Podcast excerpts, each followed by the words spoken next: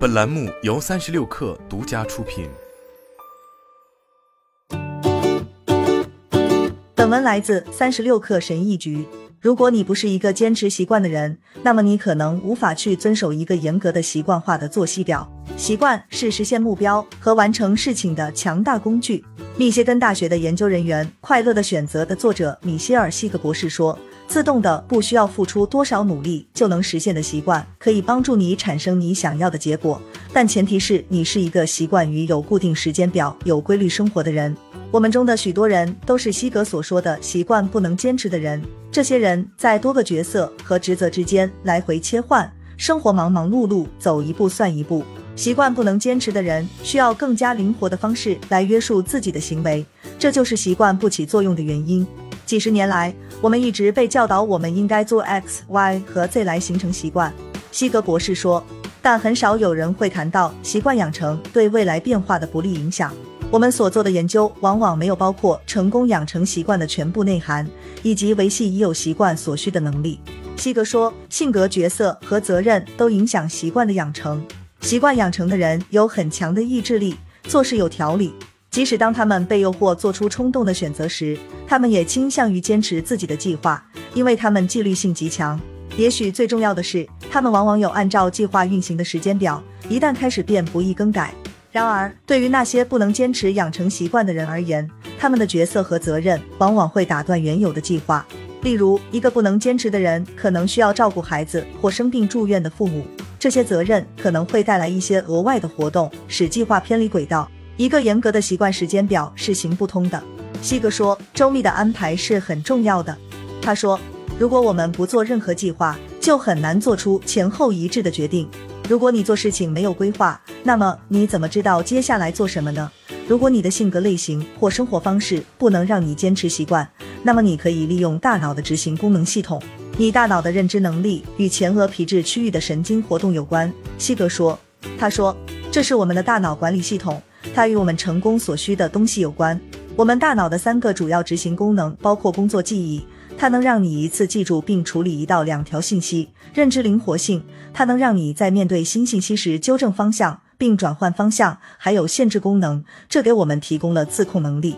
西格说，我们的执行功能可以发挥作用并帮助我们，尤其是在事情出错的时候，我们需要强化它。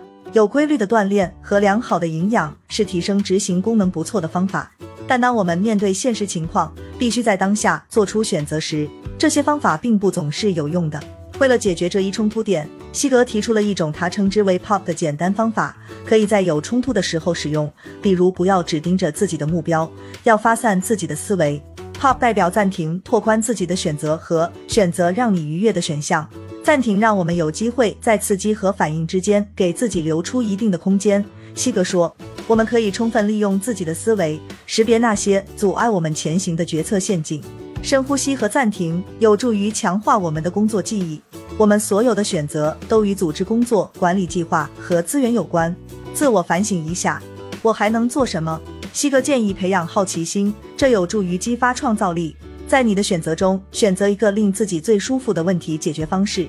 西格说，从某种意义上来讲，就是这些退而求其次的做法，让我们一直走在前行的路上，而未中途放弃。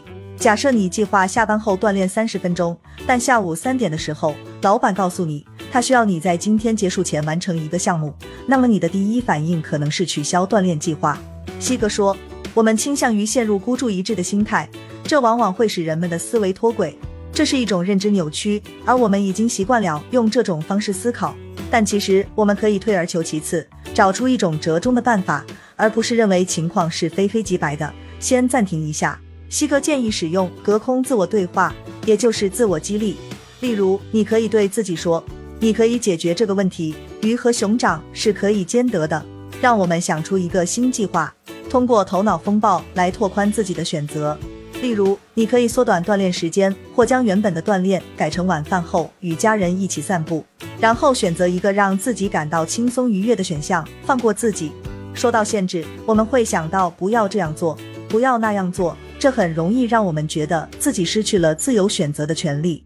西格说：“但与其压制自己，不如多思考一下如何改变自己的现状，从而做出更好的选择。” Pop 是当习惯不起作用时才使用的工具。西哥说，他能确保我们不忘初心，做出符合时宜的决策，而不背离自己的初衷，让我们不断前行。